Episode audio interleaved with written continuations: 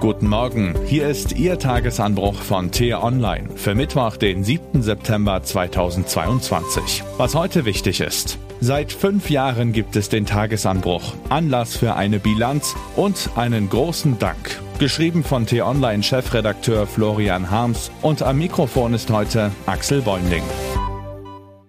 Herrschaftszeiten, wie die Zeit verfliegt. Eben war die Welt noch überschaubar, unsere Redaktion ein Häuflein Pioniere und der Tagesanbruch ein bescheidenes Newsletterchen. Fünf Jahre ist das jetzt her.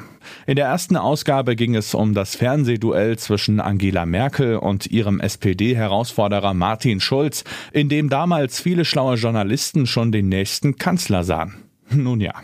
Außerdem sorgte der irre Kim in Nordkorea für Schlagzeilen, der hatte mal wieder Bumm gemacht.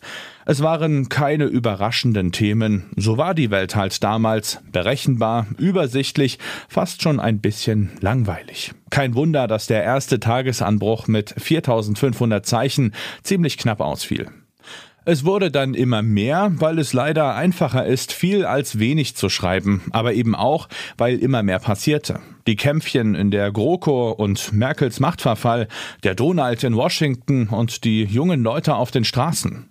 Die immer gravierenderen Schäden der Klimakrise, Corona natürlich und Putins Krieg in der Ukraine mit all seinen Folgen.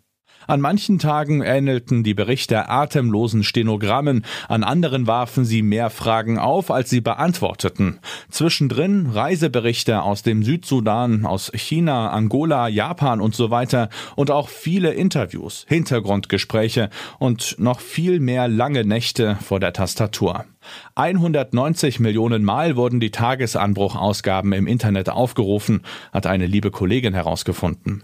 Hinzu kommen die vielen Newsletter-Abonnenten, die sind uns ja die liebsten. Und natürlich die geschätzten Hörer dieses Podcasts. Große Zahlen, aber eigentlich ging es von Beginn an um etwas anderes. Um dreierlei genau genommen. Erstens soll der Tagesanbruch wie ein Leuchtturm Licht in die Nachrichtenflut bringen, das Geschehen in Deutschland und der Welt einordnen, kommentieren und manchmal auch parodieren. Zweitens verdeutlicht er den Anspruch unserer Redaktion, T-Online zu einem Leitmedium zu entwickeln. Und drittens ist er ein famoses Instrument, um mit netten, interessanten Menschen in Kontakt zu treten. Womit wir bei Ihnen wären, genau bei Ihnen, liebe Hörerinnen und lieber Hörer. Ich weiß jetzt nicht, ob Sie von Anfang an dabei waren, aber falls ja, kennen Sie mich, Florian Harms, ziemlich gut. Sie wissen dann, was ich während meines Studiums in Syrien erlebt habe, warum ich mal zwei Zöpfe trug, einen vorn und einen hinten nämlich, sogar mit meinem Musikgeschmack habe ich sie behelligt. Viel wichtiger aber, Sie haben womöglich auch selbst schon einmal in die Tasten gegriffen, um mir zu schreiben. Oder zum Füller, auch das gibt es.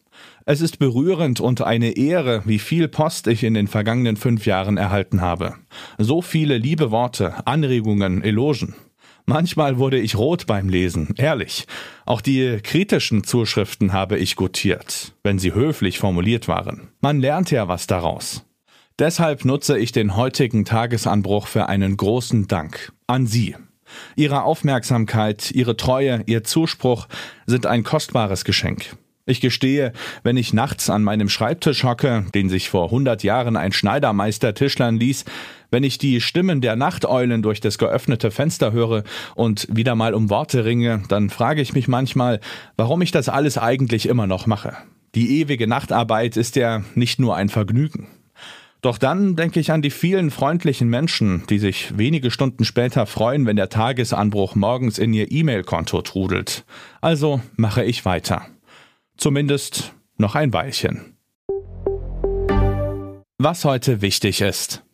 Bevor der Bundestag heute seine Generaldebatte über die Regierungspolitik beginnt, bevor also Kanzler Olaf Scholz sein 65 Milliarden Euro Entlastungspaket einmal mehr als sehr präzise und sehr, sehr maßgeschneidert lobt, bevor Oppositionsführer Friedrich Merz die Beschlüsse mindestens als unzureichend geißelt, bevor die Grünen und die gelben Teile der Ampelkoalition sich herzhaft über die Abschaltung der letzten deutschen Atomkraftwerke streiten, vor all dem Getöse also wird es eine Minute lang ganz still werden im Hohen Haus. Dann nämlich gedenkt das Parlament des früheren sowjetischen Staatschefs Michail Gorbatschow.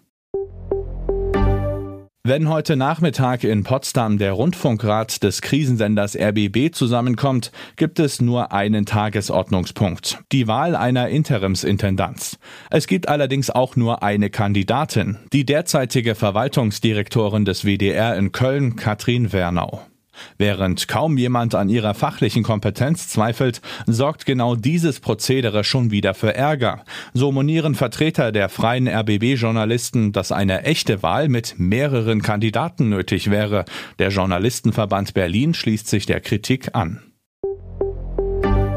Putin schickt Europas Wirtschaft in die Rezession und die Weltwirtschaft in die Krise. Es dürfte das letzte Mal sein, dass ihm das gelingt, schreibt unsere Kolumnistin Ursula Weidenfeld. Den Link dazu finden Sie in den Show Notes und alle anderen Nachrichten gibt es auf t-online.de oder in unserer App.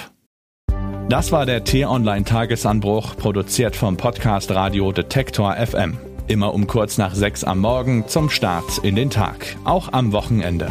Den Tagesanbruch zum Hören gibt es auch in der Podcast-App Ihrer Wahl, kostenlos zum Abonnieren. Vielen Dank fürs Zuhören und Tschüss. Ich wünsche Ihnen einen schönen Tag. Ihr Florian Harms.